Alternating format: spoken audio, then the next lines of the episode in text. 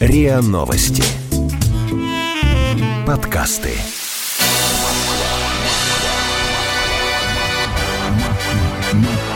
Москва. Бэкстейдж. Москва. Москва. Москва. Москва.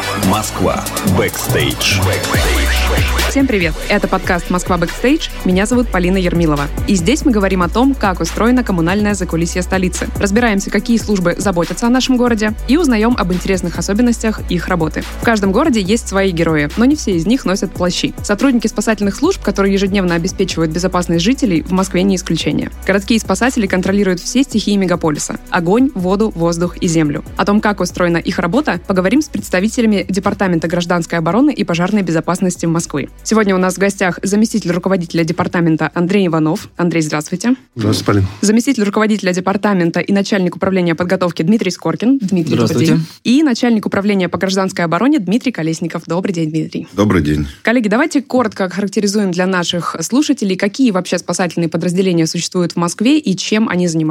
Учитывая то, что город Москва – это, в принципе, техногенная сфера, в которой специализация всех экстренных служб направлена на организацию безопасности непосредственно в пожарно-спасательном гарнизоне города Москвы определена специфика деятельности подразделений противопожарной службы, аварийно-спасательной службы субъекта. И вот мы противопожарную службу города Москвы представляем в лице департамента нашего гражданской обороны государственном казенном учреждении пожарно-спасательный центр. В городе Москве также функционирует федеральная противопожарная служба, численность которой вместе насчитывает в пожарно-спасательном гарнизоне только в составе суточного наряда более полторы тысячи человек. Аварийно-спасательная служба города Москвы и непосредственно наш департамента представлена тремя подразделениями. Это также пожарно-спасательный центр, мы говорим, это такая земная аварийно-спасательная группировка. Спасательная группировка на воде, это силы Московской городской поисково-спасательной службы. И такая специализация наша воздушная составляющая, это аварийно-спасательная служба СПАСО Московского авиационного центра. То есть, по сути, все уровни нашего огромного мегаполиса под постоянным контролем находятся. Да, Можно... Мы так называем земля, вода, воздух. Так все и есть. А можно ли сказать при огромном объеме такой ответственности, что есть какие-то особые специфические происшествия для Москвы, с которыми вам приходится сталкиваться чаще всего? Или это все зависит от определенного сезона, от определенного места? Как я сказал про техногенную сферу московского мегаполиса, можно отметить, что основным видом вот каких-то происшествий вот, и выделять ее в отдельную категорию я бы не стал. Вообще московские гарнизоны, все экстренные службы живут в единой такой комплексной информационной системе, которая работает через вводимую в нашем городе систему 112, это телефон экстренных служб, и он насчитывает более полторы тысячи классификатора оперативных событий. Впечатляет. Да. Ну, конечно, с учетом специфики нашей деятельности, для нас основным видом нашей деятельности это является реагирование на пожары и аварийно-спасательные работы. Все, что поступает в телефоны экстренной службы, а в том числе и с пультов автоматической пожарной сигнализации, является для нас пожаром. Поэтому, как таковых, количество пожаров ежегодно, конечно, снижается, потому что проводится достаточно большой объем невидимыми, с одной стороны, работы, но это работа, профилактическая работа деятельности наших подразделений. А если пожарное подразделение выехало или получило звонок и начало реагировать на какой-то из адресов, то это тоже идет в учет, несмотря на то, что дальше последовал с собой сам пожар. То есть это пожар условия горения, сам огонь, дым или, не дай бог, там какие-то факторы негативные,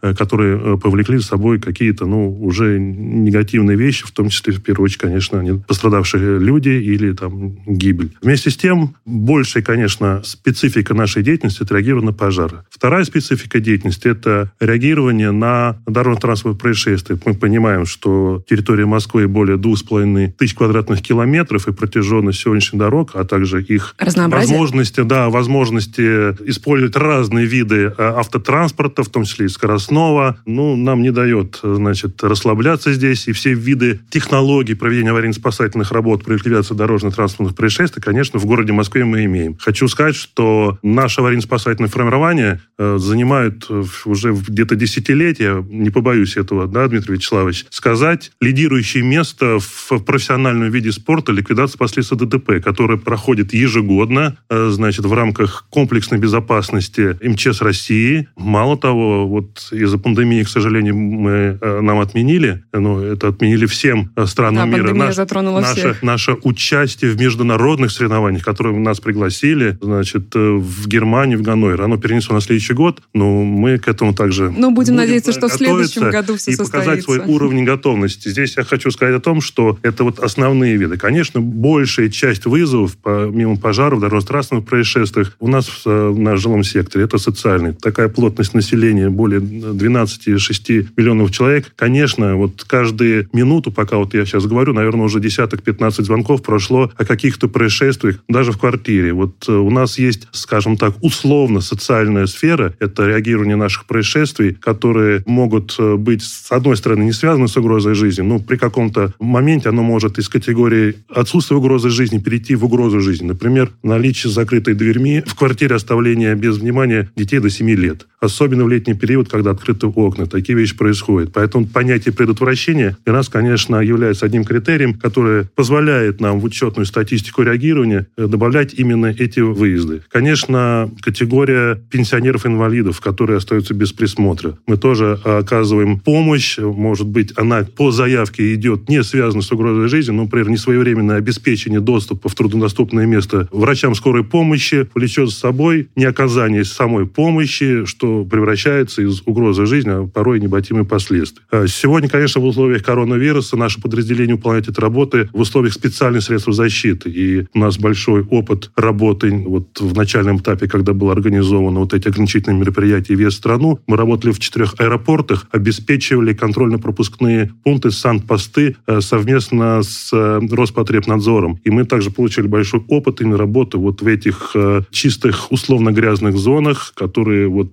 также отрабатываются нашими подразделениями в случае, если мы идем с подтверждением на квартиру самоизоляции или подтвержденного ковида. Сегодня это очень актуально. Вот эти все нюансы, да, которые вот как вызовы сегодняшнего дня, говорят о том, что наша вся аварийно-спасательная деятельность строится на трех видах аварийно-спасательных работ. Это поисково-спасательные работы в природной среде с использованием элементов промышленного альпинизма. У нас это одно требование для всех, кстати, категорий и пожарных, и спасателей. Это один вид распространяется на противопожарную службу и федеральную, и противопожарную службу города Москвы, которую мы представляем, и аварийно-спасательную, конечно, службу субъекта. Второй вид аварийно-спасательных работ – это аварийно-спасательные работы при дорожно-транспортных происшествиях. Я о нем достаточно, мне кажется, подробно, подробно рассказал. Да. Да. И третий вид работ, вот, который мы сейчас с Дмитрием Вячеславовичем отрабатываем и вводим, внедряем в нашем техногенной сфере, это, конечно, работа в условиях агрессивной среды, так называемой газоспасательной работы. Э, несмотря на то, что у нас и пожарные, и спасатели являются газодымозащитниками, то есть работа в задымленной или среде невозможной для дыхания, это понятно, да, здесь еще добавляются специальные изолирующие костюмы. По Московскому авиационному центру могу сказать, что все, что я перечислил, выполняется еще с использованием элементов воздушной авиационной составляющей, с элементами Пармальпа, а также с бортов наших вертолетов. Мы имеем сегодня в парке 10 вертолетов, 4 из них это легкого класса, оказывающие совместно департаменту здравоохранения, медицинское реагирование, в том числе на все виды происшествий, которые я сказал, и дорожно-транспортные, и пожарные, и по определенным критериям. Вся эта авиационная техника поднимается в воздух и привлекается для транспортировки и ликвидации происшествий. Вот у нас достаточно серьезная статистика с э, транспортировкой пострадавших. В основном это акцент идет на дорожный транспорт происшествий. При возникновении пожаров у нас привлекаются вертолеты среднего и тяжелого класса. Это К-32,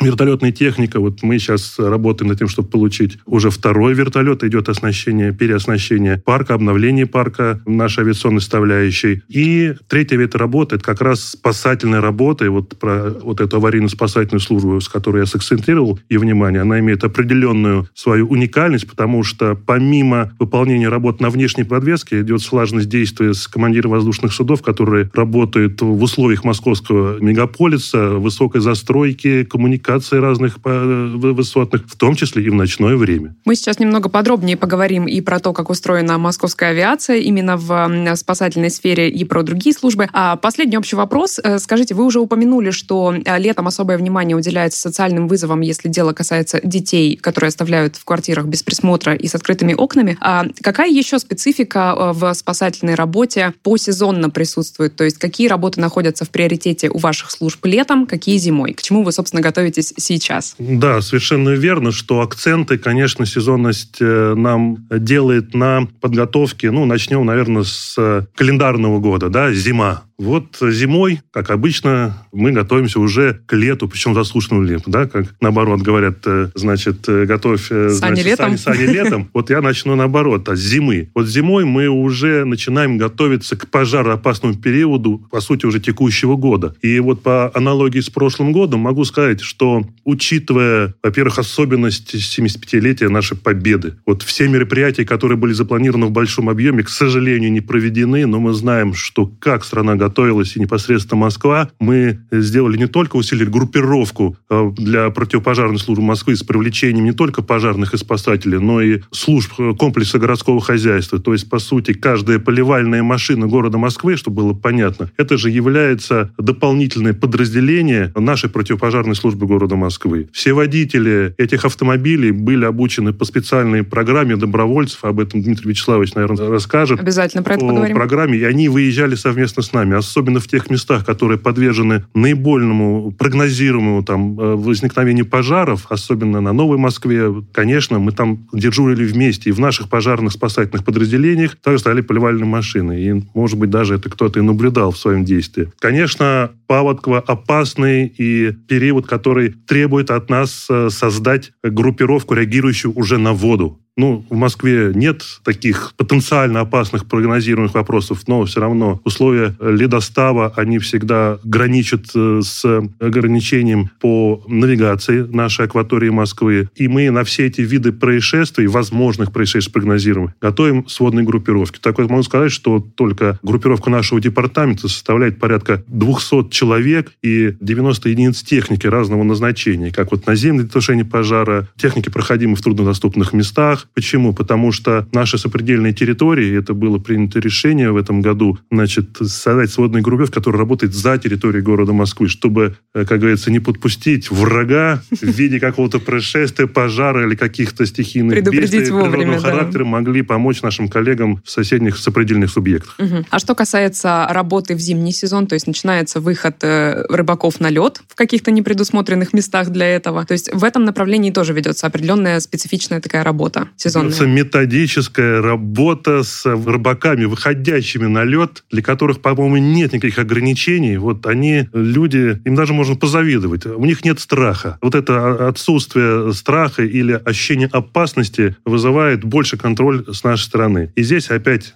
мы делаем уже профилактическую работу уже не в области, как я говорил, в пожарной безопасности, а в области безопасности профилактических мероприятий на воде. И когда мы понимаем, что массовость людей в их налет, кстати, не только в зимний период, как и в летний период отдыха, в этом году мало кто куда поехал отдыхать, и в основном все использовали те места отдыха, которые сделаны для горожан населения. Мы наблюдали, что профилактическая деятельность и контроль спасательных и пожарных подразделений, да-да-да, именно пожарных, мы привлекаем также по контролю на воде. То есть гордость от московского мегаполиса полиса, что мы унифицировали, в принципе, европейская система Fire and Rescue, э, как во всем мире сделано, то есть пожарное спасательное дело, оно стоит рядом. Несмотря на то, что несколько нормативно регулируется иными разными законами, но по функции это братья по оружию, и они, исходя из сезонности, о которой вы спрашиваете, плечом к плечу стоят э, в готовности к реагированию. Но у нас строится все реагирование на двух вопросах. Профилактическая деятельность, недопущение, а вот если произошло, то применяется применяются все технологии вида аварийно-спасательных работ и подразделений, о которых я сказал, как зимой, летом, так в межсезонье. Например, в межсезонье ледостава тоже имеет особый контроль, потому что там, где люди привыкли переходить лед зимой, и у них в сознании говорят, что минусовые температуры подошли, но мы понимаем, что лед тонкий, и выход на лед, соответственно, граничит с происшествиями проваливания под лед, как, кстати, и много животных тоже иногда выбегает, э, когда вот это межсезонье, особенно вот в периоды вот этого гона так называемого, да, ну, сейчас этого стало меньше, потому что все-таки границы Москвы более-менее уже ограничены дорогами, и вот э, на сегодняшний день мы этого наблюдаем в меньшем объеме. Ну, а люди, особенно рыбаки или просто отдыхающие любители спорта, просто покататься на лыжах на акватории замерзшей, конечно, требуют э, повышенного внимания.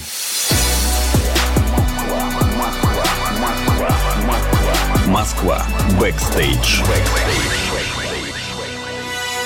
Раз уж мы заговорили про воду, давайте перейдем к Московской городской поисково-спасательной службе на воде. Как она устроена и как специалисты контролируют безопасность э, московской акватории? Уникальные специалисты, э, которые в себя включают подготовку не только спасателя, но и водителя маломерного судна. Это особенность такая. Большая часть наших спасательных являются водолазами разного уровня классности. И мы можем сказать, что у нас сегодня имеется 24 спасательные станции. Это ну, только в черте Москвы? В черте города Москвы определенные зоны. Им в соответствии с распоряжением правительства 2 РП во взаимодействии с государственной инспекцией маломерных судов они организуют патрулирование во все периоды сезонности. Конечно, в большей степени в летний период. А на сегодняшний день можно сказать, что подразделения, которые несут службу на земле, всегда готовы прийти на помощь, если, допустим, в одной точке акватории происходит какое-либо происшествие или идет экстренное реагирование на тонущего человека, то другая точка, оставшаяся, скажем так, без прикрытия, незамедлительно э, привлекается наземная группировка, которая наблюдает за именно э, моментом такой профилактической деятельности. С точки зрения тактики и применения, конечно, это сезонность. Если летом мы используем э, плав-средства маломерных судов, то в зимний период мы используем суда на воздушной подушке. Как отслеживаются несчастные случаи именно на воде, когда человек уже попал в беду? Я знаю, что у вашего подразделения, у МГПСС, есть даже свои собственные беспилотники, которые могут в автоматическом режиме летать и передавать картинку спасателям в режиме реального времени. Основным, конечно, моментом патрулирования зон наших ответственностей является это человеческий фактор, глаза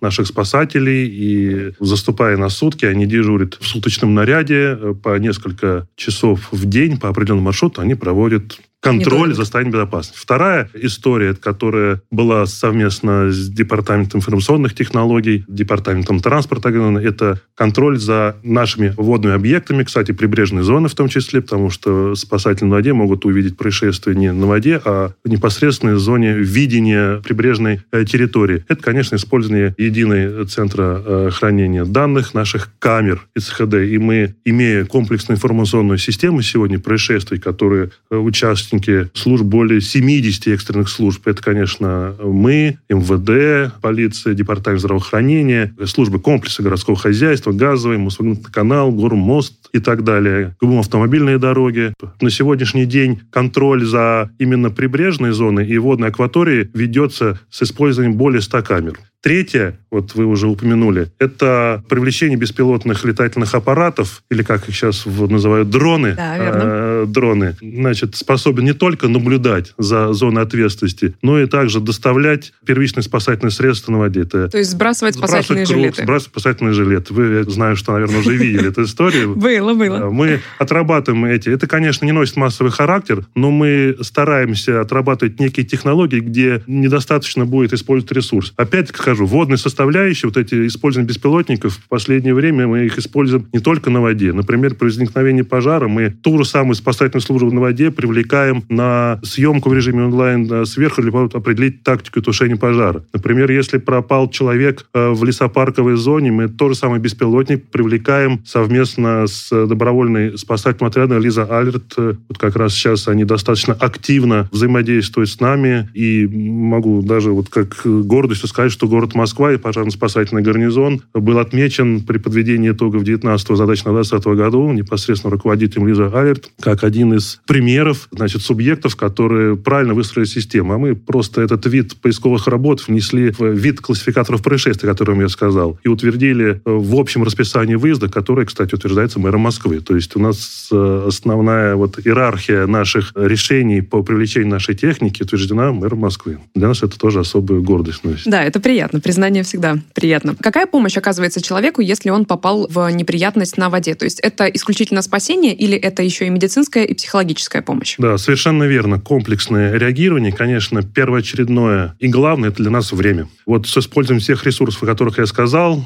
если мы увидели хорошо, если нам сообщили через систему 112 или в Центр управления кризисных ситуаций попала информация через экстренные службы 01, наш прямой телефон, незамедлительно спасательный расчет, который несет дежурство в, на зоне своей акватории, до 7 минут. Самое долгое было. Вообще мы стараемся до 5 минут организовать уже нахождение спасателя в воде и процесс излечения. Вот если все эти обстоятельства сложились, то, ну, конечно, с учетом сезона, информационности. Человек извлекается в плавсредство спасательное, незамедлительно приступают спасатели, и мы делаем особый акцент с подготовкой на оказание первой помощи. Это реанимационные мероприятия, связанные с восстановлением дыхательных путей, а при утоплении это особо, там есть специфика, сухое утопление, мокрое утопление. Сейчас не буду вдаваться в эти подробности, но тем не менее, если человека достали с поверхности воды, это одна история, и тактика организации помощи. И чем глубже получается, тем если хуже. он из толщи воды достат или из грунта, уже водолазы погружались, есть случаи оживления, и у нас мы эти элементами исследования все-таки возможности организма, потому что ну, один может просто чуть-чуть водички нахлебаться и э, в тяжелое состояние впадет, а э, до пяти минут человек может лежать на грунте и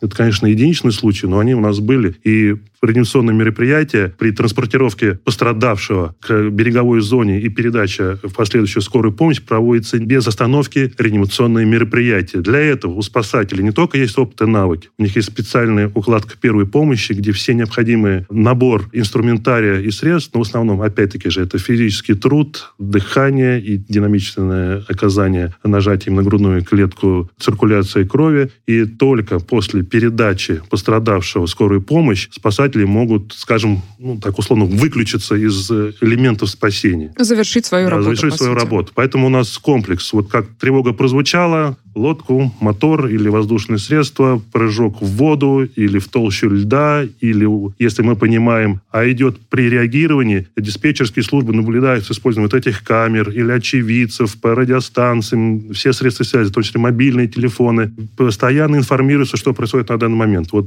там до 3-5 минут мы следуем, мы незамедлительно себя готовим к реагированию, исходя из фактической ситуации. Так работают не только спасатели на воде, так работает и пожарный спасатель, спасательная служба, аварийно-спасательная служба. Вот если послушать эфир сегодняшнего нашего гарнизона, да, вот он не молчит. И также могу сказать, что вот режим и правила радиообмена, вам, наверное, как вот профессионалу понятно, для нас имеют определенную подготовку, да, действительно сдаются зачеты и даже допуск. И есть и правила радиообмена, и ведение радиообмена. Если, допустим, спасатель или пожарный не будет докладывать в эфир определенную информацию в определенный период вот этого временного характера, диспетчер, который выслал или контролирует высылку этого происшествия, будет его запрашивать. А, в первую очередь, хорошо ли все самими спасательными пожарными службами и какое состояние, какие силы подсылать. Поэтому своевременно, конечно, необходимо, чтобы прибыли медицинские службы. Можно качать, но не передать службам. Поэтому вот я третий раз уже акцентирую внимание, что в городе Москве у нас есть комплексная информационная система. И вот это происшествие, допустим, если мы разбираем только человек, находящийся в воде, терпящих бедствия, незамедлительно в режиме онлайн, без телефонных звонков, только по электронной системе, диспетчеры,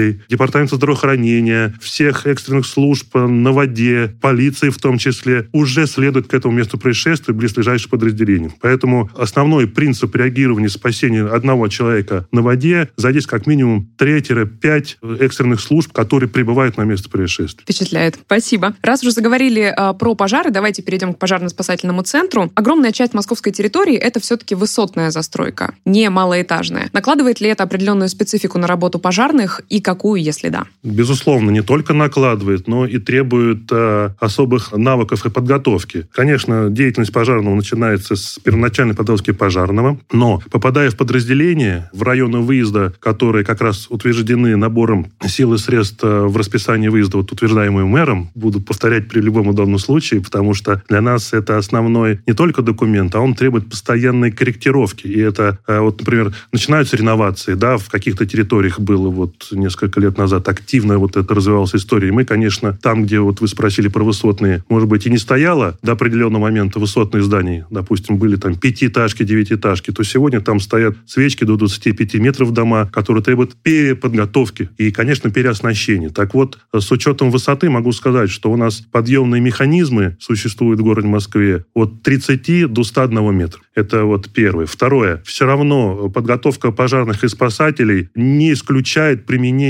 подручных средств, а также специальных средств подъема на высоту. Это э, лестницы специальные, которые, ну, трехколенная лестница она называется, а использование штурмовой лестницы. И наш э, Царство Небесное хороший товарищ, герой России, полковник Чернышов, разработал начальник СПТ города Москвы, погибший при исполнении служебных обязанностей в свое время, еще специальную усовершенствованную лестницу так именем Чернышова. То есть он на штурмовую лестницу сделал специальный наконечник, который позволяет подниматься на выше лежащие этажи с с учетом усиления пробивки окон. А сейчас стеклопакеты, если раньше, э, допустим, были обычно остекления, можно было пробить их э, беспроблемно, в принципе, то сегодня стеклопакет, а если он тем более там какой-то низкослойный, требует определенного навыка сноровки и усилия. Поэтому усовершенствуем не только тактику, но и само пожарно-техническое оборудование вооружения. То есть этот способ, который сейчас я говорю, называется комбинированный способ, потому что мы понимаем, что дислокация и установка подъемных механизмов в наших дворовых территориях, э, мы, конечно, ведем работу, и правительство Москвы поддерживает путем выпуска специальных документов, и, наверное, вы видите, что в дворах есть определенные места, обозначенные для установки спецтранспорта и пожарной техники. Но бывает так, что в какой-то момент... Играет сам, человеческий сам, фактор. Сам, самые неудобные эти площадки закрыты, поэтому медлить нельзя, и вот эти способы как раз и навыки спасателей необходимы для того, чтобы принять решающее направление, организовать спасение людей. Далее, по работе на высоте, можно сказать, мы столкнулись буквально недавно с тем, что мы увлеклись подъемными механизмами разного назначения. Но когда мы поняли, что сегодня историческая часть города, которая у нас преображается, тоже может быть под угрозой пожаров и угрозой людям в части города, и поняли, что эти подъемные механизмы большие и громоздкие не проходят в э, вот этих исторических арках и внутридоровых территориях нашего центра Москвы. И был приобретен и введен в эксплуатацию такой подъемный механизм, он робот называется, значит, он высотой до 28 метров, спайдер. Это, по сути, робот, который заезжает без человека, без руля, без водителя, но с оператором навигационного управления. И он из габаритов 6 метров превращается в полноценный подъемный механизм, которому не только можно спасать людей до высоты 28 метров, но и подавать пенотушащие средства. И мы поняли, что вот без таких элементов, конечно, уже мы не обойдемся. То есть, с одной стороны, идет техническое переоснащение, то не только в высоту, то и в специфику вот этих маневров той части, которая уже не будет изменяться. И слава богу. Специфика города накладывает, получается, да, определенный конечно. отпечаток на работу ваших подразделений. Москва. Бэкстейдж. А что касается пожаров в таких высоких зданиях, как небоскребы, например, то есть на какой высоте должен быть пожар или происшествие, чтобы к тушению привлекались вертолеты Московского авиационного центра? Одна из особенностей э, деятельности нашего пожарно-спасательного гарнизона, вот о Московском авиационном центре, можно сказать, то подготовка летного состава и спасателей, организующих не только тушение, но и комплексное реагирование на спасение людей, ведь пожар это не только тушение, но и организация спасения людей, позволяет нам и применять разные и развивать технологии. Например, гордость э, технологии тушения сбросом воды сверху, ну, достаточно известная в мире, мы ее применяем, у нас есть разные подвесные устройства, от которых входит от 5 до 15 кубов воды, которые мы забираем из э, близлежащего водоема. Но еще наши летчики и спасатели разработали технологии горизонтального тушения. То есть, где мы не можем поставить подъемные механизмы, это вот был пожар на севере Москвы, по-моему, в 2010 году на Антей. Старое здание сталинской постройки. Невозможно было быстро доставить подъемные механизмы. Спасательные подразделения проводили качественную разведку и сказали, что с открытой стороны можно было бы подать пенотушащее средство, был применен на реальном пожаре элемент горизонтального тушения. То есть вертолет пожарной пушкой тушил и пробивал, э, значит, э, окна с последующим тушением внутри помещения горящего. И эта технология получила такую широкую вот э, развитие, в том числе и за рубежом. Вот на сегодняшний день мы переоснащаем наш вновь вот поступаем вертолет этой техникой и гордимся тем, что вот эта специфика как вертикального, горизонтального и потом даже добавили еще бокового тушения, то есть тоже то с помощью есть, пушки? С помощью помощи, ну, то поворачивать операторов. То есть мы все время совершенствуем. При пожаре, конечно, помимо борьбы с огнем, с дымом, конечно, отрабатываются спасательные технологии. Сегодня мы при помощи нашего аварийно-спасательного формирования уже разработали проект э, массового спасения людей на внешней подвеске вертолета с использованием корзины. Так вот, если говорить про высоты, про высоты, то при отрезанных путях эвакуации, ну, это нам и мировая практика говорит, люди, конечно, не спускаются вниз, а поднимаются наверх. Поэтому их надо точно так же, как спасать при помощи подъемных механизмов и иных. Вот иные — это как раз авиационные технологии. А здесь могу сказать, что опыт 265 метров тушения строящегося здания Федерации в комплексном здании Москва-Сити Москва тоже получил широкое распространение они и опыт. Мало того, это было произведено тушение летчиками в ночное время, в темное время суток. Поэтому подготовка летного состава на вот этих сложных выполнениях авиационных работ э, имеет сертификацию именно ночного времени. Это Действительно настоящие герои. Скажите, у вас еще есть э, совершенно удивительное подразделение. Это подразделение быстрого реагирования на мотоциклах. Достаточно необычное формирование и при этом э, впечатляющее. Для чего создали это подразделение и какие задачи оно помогает выполнять? Изучили мировую практику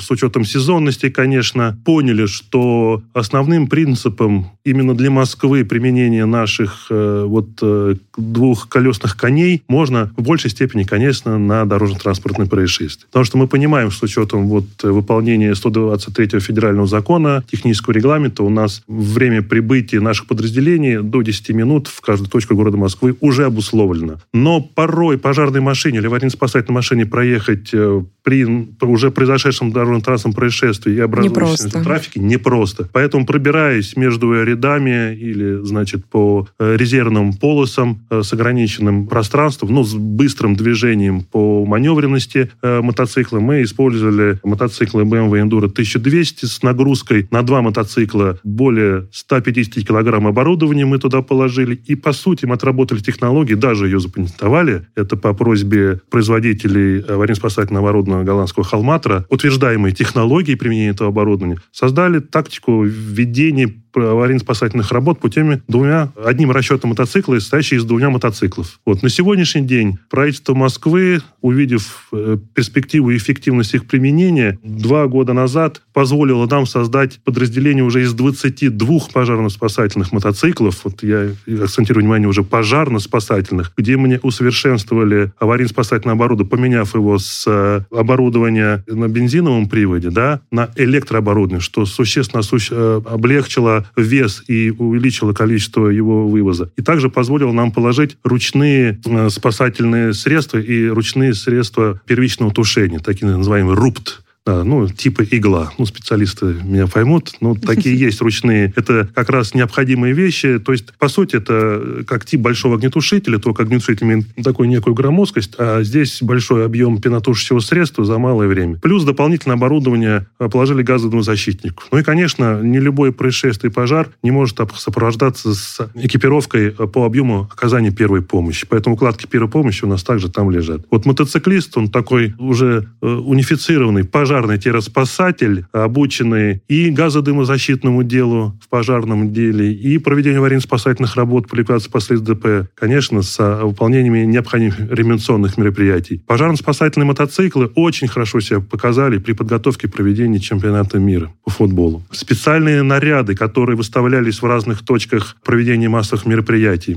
совершенная история, очень хорошо себя показали при проведении профилактических мероприятий как на воде в особо жаркий период, идут, потому что на машине большой не заедешь ни на какую дорожку да, парка отдыха. Скорость. А мотоцикл это может маневренно, ну и даже в лесопарковой зоне. Даже мотоциклы мы применяли в лесопарковой зоне для поиска пропавших людей и детей. Такая тоже статистика есть. Поэтому с каждым годом мы все наращиваем возможности их применения. Действительно универсальные бойцы. Давайте в заключении такого огромного информативного и очень полезного блока напомним москвичам, куда следует обращаться в случае аварии или чрезвычайной ситуации, по каким номерам. В случае возникновения любого происшествия в в городе Москве можно набрать телефон 112, а если мы понимаем, что это происшествие связано с пожаром или каким-то угрозой жизнью и каким-то чрезвычайным происшествием, нужно звонить 01. Поэтому если вы позвоните или в 01, или в 112, вы все равно попадете к нам, потому что 112 является тоже подведомственной организацией Департамента по делам гражданской обороны, часть пожарной безопасности города Москвы. Прекрасно. Москва. Бэкстейдж. Бэкстейдж. Коллеги, переходим к следующему блоку. Это добровольческие формирования. Наверное, не все москвичи знают, что помимо квалифицированных спасателей в Москве помогают обеспечивать безопасность еще и обычные горожане, которые просто захотели принести а, пользу своему городу и своим соседям по городу, если можно так сказать. Что такое добровольческие формирования? Чем они отличаются от профессиональных спасателей? Полин, наверное, я отвечу на этот вопрос. Конечно. Отличие очень простое.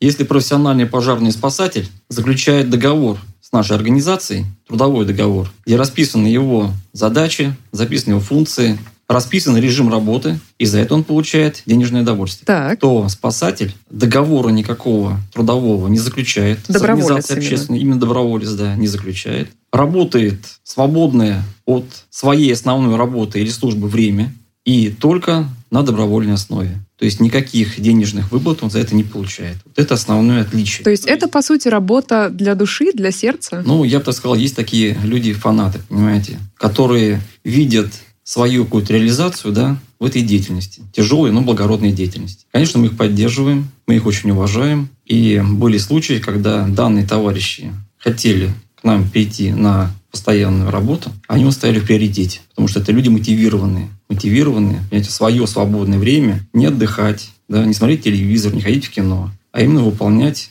работы по спасению наших граждан, жителей города Москвы. Давайте опишем такую небольшую инструкцию для кандидатов, возможно, будущих, которые могут загореться этой идеей. Кто вообще может стать спасателем-добровольцем? Есть ли какие-то ограничения для ваших кандидатов? Полин, давайте мы немножко так вот расширим данный вопрос. Конечно. Чем? У нас есть две категории. Есть добровольцы пожарные и есть добровольцы-спасатели. При этом исторически сложилось так, что добровольцами пожарными вот занимается у нас МЧС России. Они ведут реестр данных организаций и реестры всех добровольных пожарных. При этом, конечно, в плане подготовки мы помогаем помощь. При этом пожарным добровольным может быть, как правило, гражданин, который достиг 18-летнего возраста, прошел подготовку в объеме 40 учебных часов, вошел в состав пожарного добровольного подразделения и в свободное от работы время может выполнять определенные задачи. Если же мы говорим о спасателе-добровольце, то в этом отношении это уже идет регламент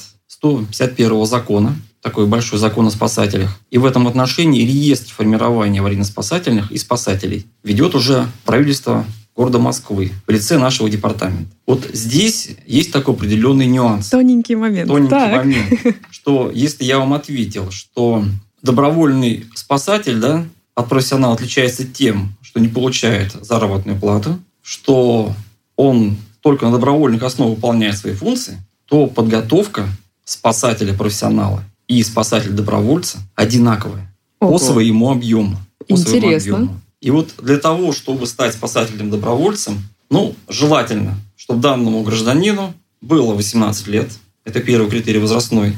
Второе, он должен отвечать определенным качеством по здоровью, должен предоставить соответствующие Физическая документы. подготовка, конечно, важна. Нет, именно по здоровью, да, физподготовка. Он должен войти в состав какого-то общественного формирования, и уже по заявке данного формирования он поступает на обучение в учебно-методический центр по делам гражданской обороны и ЧС города Москвы. В этом центре создан специальный отдел подготовки добровольцев, где мы их обучаем бесплатно полном объеме профессионального спасателя. Но для них, конечно, мы сделали исключение. Мы учитываем, что эти люди работают где-то или учатся где-то. Поэтому обучение ведется в вечернее время и выходные дни. Как правило, на базе учебного центра проходит теоретическая подготовка, а практическая подготовка – это они отрабатывают в субботу-воскресенье на базе нашего учебного полигона, казенного учреждения, пожарный центр. Вот как бы такая ситуация у них проходит. То есть обучение происходит одинаково. Обучение одинаковое. Я вам еще скажу. Это еще поразительно. один Мне нужно нюанс. переварить эту информацию. Это да. еще один нюанс есть.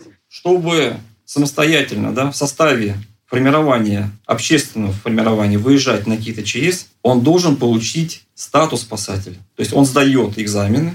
По завершении После завершения, да, после этого он пишет заявление в комиссию по аттестации формирования аварийно-спасательных и спасателей города Москвы и сдает еще одни испытания. Это входит первая помощь, тактическая подготовка, РХБЗ, работа на высоте, То есть и теория, и практика Теория и получается. практика, да, говоря простыми словами. И пройдя это испытание, он получает статус спасателя, как бы лицензию на право выполнения аварийно-спасательных работ по определенному назначению. И это еще не все. В Москве сложилась система подготовки добровольцев. Два раза в год мы проводим, опять же, на территории учебного полигона, пожарного центра, сборы так называемых резервистов. Там участвуют такие организации, как Спас Резерв, вот, Лиза Алерт, потом студенты-спасатели. Выставляется порядка 30-40 учебных точек. И вот именно, как правило, суббота, воскресенье, время это октябрь-апрель, и вот они проходят опять соответствующую подготовку. Технология меняется, все это меняется, и получают за это оценки. И раз в три года он должен подтверждать свой статус спасателя. А что бывает с двоечниками? Ну, к сожалению, конечно, все мы люди. Если человек не сдал экзамен, Мы даем возможность ему данный экзамен пересдать. Но если уже нет, так нет но не судьба. Важный вопрос. Есть ли определенные условия для кандидатов по половому признаку? То есть вы принимаете женщин и девушек тоже в... Добровольцев, спасателей мы принимаем. Прекрасно. Женщин и девушек. Это приятно слышать. По поводу подтверждения квалификации. После того, как спасатель-доброволец прошел обучение, получил определенный аттестат и получил право работать а, на ликвидации ЧС, на какие именно чрезвычайные ситуации могут привлекаться добровольцы? С учетом того, что они квалифицированные спасатели, но при этом работают исключительно на волонтерской основе. Мы их аттестуем, как правило, на такой вид работ, как поисково-спасательные работы. То есть это, это потерявшиеся входит, люди? Это входит сюда и поиск людей, работа на ДТП, спасение людей на воде, оказание первой помощи. Потом, а, вот уже отметили здесь, что часто бывают такие социальные определенные факторы. Да? Человек остался дома, в квартире, маленькие дети. Мы привлекаем на данной ситуации. Ну и самое главное, что исходя из своих качеств, профессиональных. При каких-то крупных ЧС, крупных ЧС, мы тоже их привлекаем, потому что когда возникает какое-то большое событие, лишних специалистов, я подчеркиваю, специалистов не бывает мы их привлекаем, и они честью выполняют свою работу. Что это могут быть за работы? То есть это доставка оборудования, оказание помощи пострадавшим, что-то такое? Ну, я в том плане, что посылают ли добровольцев непосредственно, например, бороться со сложным огнем? Смотрите, это мы говорим о добровольных пожарных уже. Как правило, данную сферу деятельности у нас выполняют наши профессиональные подразделения. Здесь они выполняют функцию обеспечения. Это оказание первой помощи, доставка оборудования, возможно, работа на высоте и вывод пострадавших в безопасную зону. Также они оказывают им психологическую помощь. Может ли спасатель-доброволец, имея определенную квалификацию и подтвердив ее спустя три года, раз в три года необходимо да. это делать, в дальнейшем стать профессиональным спасателем и войти в официальное формирование, получать за свою работу зарплату. Вы знаете, мы это приветствуем. Они имеют приоритет. Это человек, имеющий высокую мотивацию, доказав что он профессионал, и в приоритетном направлении мы его рассматриваем. Куда Было может, бы желание. Куда может обратиться москвич, если он хочет стать кандидатом в спасатели-добровольцы? Куда ему идти в первую очередь? В первую очередь ему необходимо идти, это управление наших кадров, потом это наше подразделение, государственное казенное учреждение, пожарный центр и наша организация на воде МКПСС. И у всех есть шанс стать героем. Конечно. Отлично. Они уже герои. Они уже герои. Вот есть такая статистика. Я уже отметил, что мы проводим обучение бесплатно.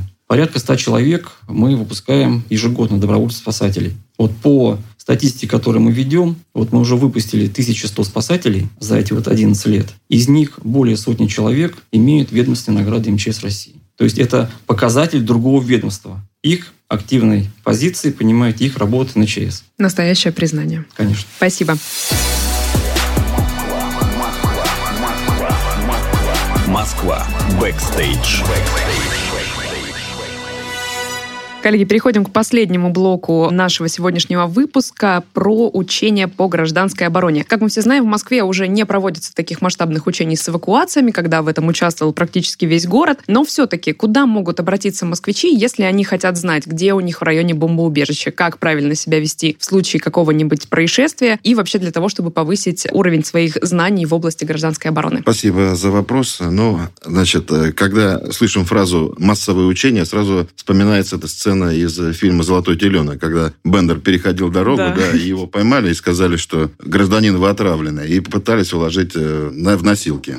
Конечно, значит, э, в то время, скажем так, может быть, это было и актуально, такие учения, когда, скажем, еще использовалось химическое оружие во время военных действий и так далее. Сейчас э, ситуация немножко изменилась. Значит, что касается учений. Учения проводятся. То есть это у нас э, проводится в ежегодном режиме. Э, в октябре месяце, так называемый месячник по гражданской обороне. Учения проводятся эти во всех субъектах Российской Федерации, не только, допустим, в Москве. А вот. Проводятся они в организациях. Э, значит, у нас тоже есть, скажем так, организации, которые имеют важное оборонное значение. Значит, организации, которые эксплуатируют какие-то потенциально опасные объекты и так далее. То есть в таких организациях есть целая система реагирования на вопросы военного, скажем так, времени. Ну, а население, значит, то тоже оно не брошено. Как раз наш департамент, э, значит, это прежде всего мы ориентированы на население города Москвы. Население тоже подразделяется на работающее и неработающее. Вот все работающее население проходит обучение и подготовку по тематике гражданской обороны по месту работы. Это требование нормативных документов. Подтверждаю. Да, значит, э, что касается школьников, детей, да, то есть кто детские сады, школы, учебные заведения высшего там среднего образования, да, то же самое. Значит, занятия проходят э, по месту учебы. Ну, естественно, по детям дошкольного возраста там специфика есть своя, мы о ней сейчас не говорим. Вот. Остаются у нас пенсионеры. Вот пенсионеры – это та категория, которая еще в советское время получила знания, и они как раз более подготовлены э, к действиям в этот период. Неожиданно, но логично, действительно. Вот. Могу сказать, что все равно у нас э, в городе Москве для такой категории населения, для неработающих пенсионеров, предусмотрена подготовка в режиме самоподготовки на учебно-консультационных пунктах. Таких пунктов по городу две, ну, больше 200, скажем так. Не буду я сейчас э, точную цифру говорить, там больше 230. Вот. Они созданы на базе государственных бюджетных учреждений жилищных районов города Москвы. Есть специальные помещения, там собрана литература, э, информационные различные материалы, электронные средства. Значит, э, помимо этого, у нас на нашем сайте нашего учебно-методического центра есть необходимая также самая информация справочная для того, чтобы человек мог вот в режиме наших ограничительных мероприятий по коронавирусу также ознакомиться ознакомиться, почитать что-то, освежить своей памяти и так далее. То есть, если обычный москвич хочет э, понять, как ему в случае чего необходимо эвакуироваться, какие правила безопасности соблюдать, он может прийти в свой районный жилищник и попросить э, необходимый материал и инструкции по своим вопросам. Да, в учебном э, пункте, э, значит, в учебно-консультационных пунктах, да, эта информация имеется. Вместе с тем, любой житель города Москвы должен понимать, что у нас есть три основных способа защиты. Три основных. Это использование средств индивидуальной защиты. Сейчас, кстати, как раз это очень актуально. Весьма. У каждого есть. Начиная с марта месяца, да, все население проходит тренировку, так сказать, пользуется средствами значит, индивидуальной защиты. А следующий способ защиты – это укрытие в защитных сооружениях или, так скажем, обычно говорят, предоставление населению средств коллективной защиты. И еще один, третий способ – это эвакуация. Значит, по каждому этому направлению есть целая нормативная правобаза, она очень обширная. Но если ее так вот суммировать, нужно понимать, что для военного времени, для военного времени характерны иные угрозы, чем э, для мирного времени. Вот правительство Москвы для вот неработающего населения, для пенсионеров создает соответствующие запасы средств индивидуальной защиты. Они созданы, они периодически, значит, проходят лабораторные испытания, поверку. То, что подлежит утилизации, утилизируется. То, что необходимо докупить, дооснащается. У нас тоже нашему департаменту подведомственное предприятие, специальное предприятие при правительстве Москвы, есть такой ГУП города Москвы, вот, где на специальных складах, в хранилищах, значит, все это дело хранится. То же самое касается детей, школьников. То есть здесь вопрос обеспечения их средствами индивидуальной защиты, это функция возложена на департамент здравоохранения. То же самое имущество это имеется. Вот. Нужно понимать, что в город наш характеризуется тем, что есть предприятия, которые эксплуатируют, э, скажем так, химически опасные объекты. Они имеют разные свойства. Для каждого из них определенные методы защиты, способы. Поэтому, исходя из этих, э, вот, скажем так, начальных условий, и осуществляется эта работа. Вот. Следующий способ – это по укрытию защитных сооружений. Значит, здесь есть э, сложности, но они преодолимы, на мой взгляд. Почему? В силу закона все защитные сооружения продолжают оставаться как бы федеральной собственностью. Вместе с тем, фактически, часть из них, она находится в собственности города Москвы. Вот по отношению этих вот э, фактически находящихся в собственности города Москвы сейчас проводится большая работа. Значит, проводится их обследование, выделяются финансовые средства по обследованию технического состояния, по содержанию техническому ремонту и даже капитальному ремонту отдельных объектов. Эта работа, она, э, скажем так, организована. Вопросы укрытия конкретного э, гражданина, значит, они определяются службой убежища и укрытий, которая создана в управах районов силами ГБУ «Жилищник». Поэтому вот в учебно-консультационном пункте есть вся информация конкретно, какой житель, какого дома, как укрывается, где в убежище, где в подвальных помещениях, которые подлежат переоборудованию или дооборудованию в угрожаемый период. Поэтому нужно понимать, что значит, э, война как бы не начинается внезапно. Да? Есть какой-то период, когда к ней готовятся, какие-то мероприятия подготовительные проводятся. Вот э, это тот период, когда начнется подготовка тех мест, где будут укрываться население. Это, кстати, неплохая причина для того, чтобы э, сходить в свой районный жилищник и поинтересоваться, а куда в случае чего необходимо бежать. Естественно, в открытом доступе, скажем так, дать информацию о размещении всех защитных сооружений, о размещении складов и так далее мы не можем. Мы документы Логично. Информация носит такой закрытый характер. Поэтому для каждого конкретного случая, так сказать, вот для жителей дома там эту информацию можно получить. А в обобщенном виде она не предоставляется. Ну и следующий вопрос – это эвакуация. Нужно понимать, что значит, в городе Москве э, так называемых безопасных районов в военное время, их э, практически ну, нет. Значит, э, эвакуационное мероприятие то же самое, спланированное. Речь идет о, о других субъектах Российской Федерации. Речь идет о соответствующих заявках в РЖД. В общем, скажу так, решен вопрос транспортного обеспечения этих мероприятий и так далее. То есть есть в этом направлении, скажем так, изменения, инициатором которых выступил МЧС России. Сейчас проводится эта работа немножко в другом объеме. В случае масштабного чрезвычайного происшествия, ситуации, по каким каналам связи будут информировать москвичей о мерах, которые им необходимо принять? Да, сейчас, кстати,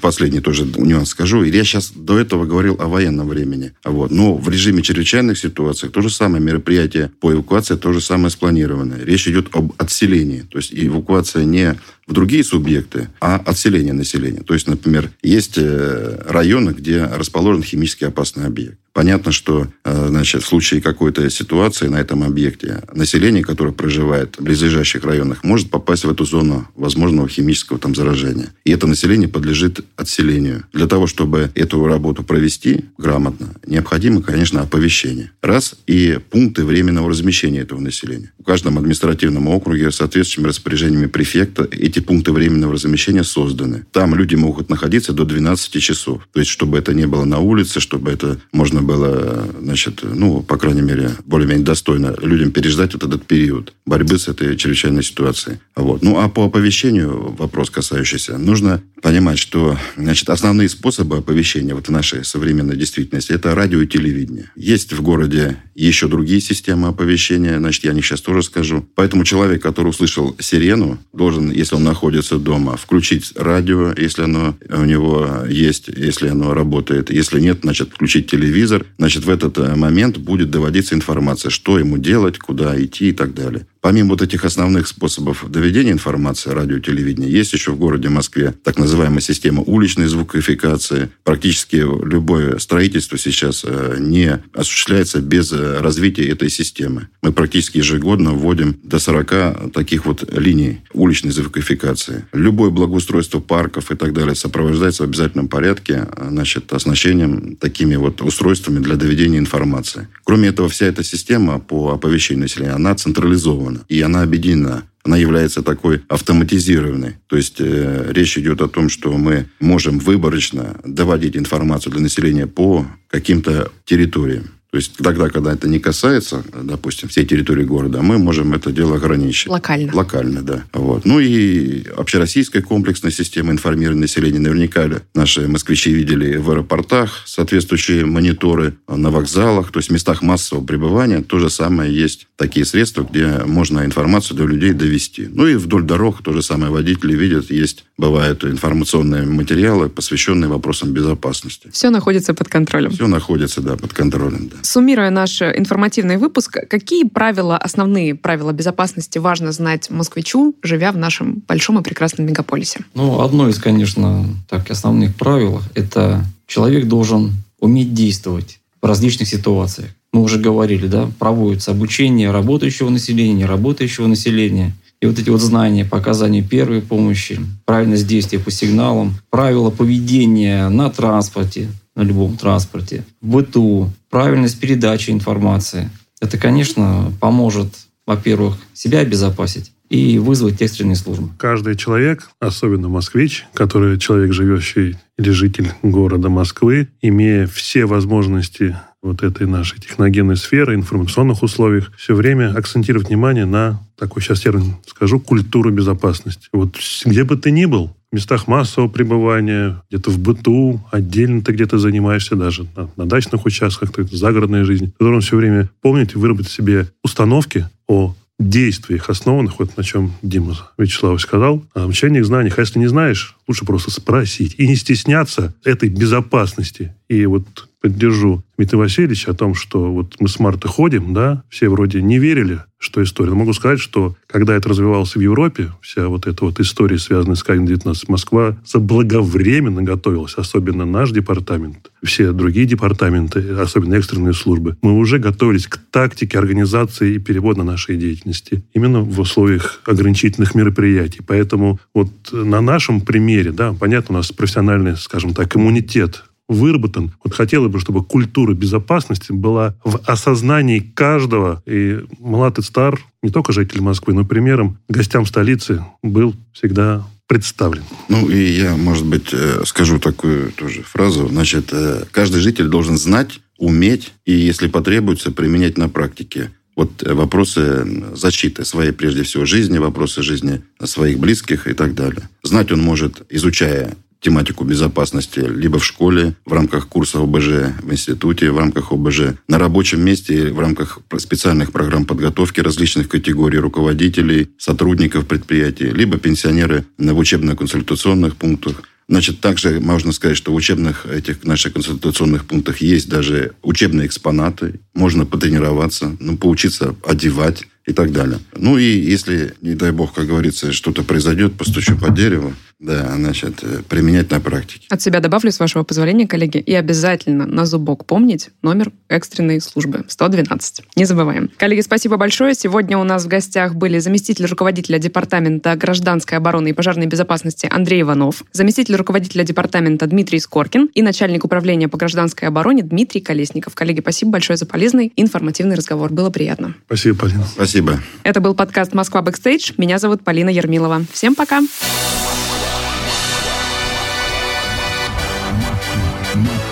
Москва. Бэкстейдж. Москва. Москва. Москва. Москва. Москва. Бэкстейдж.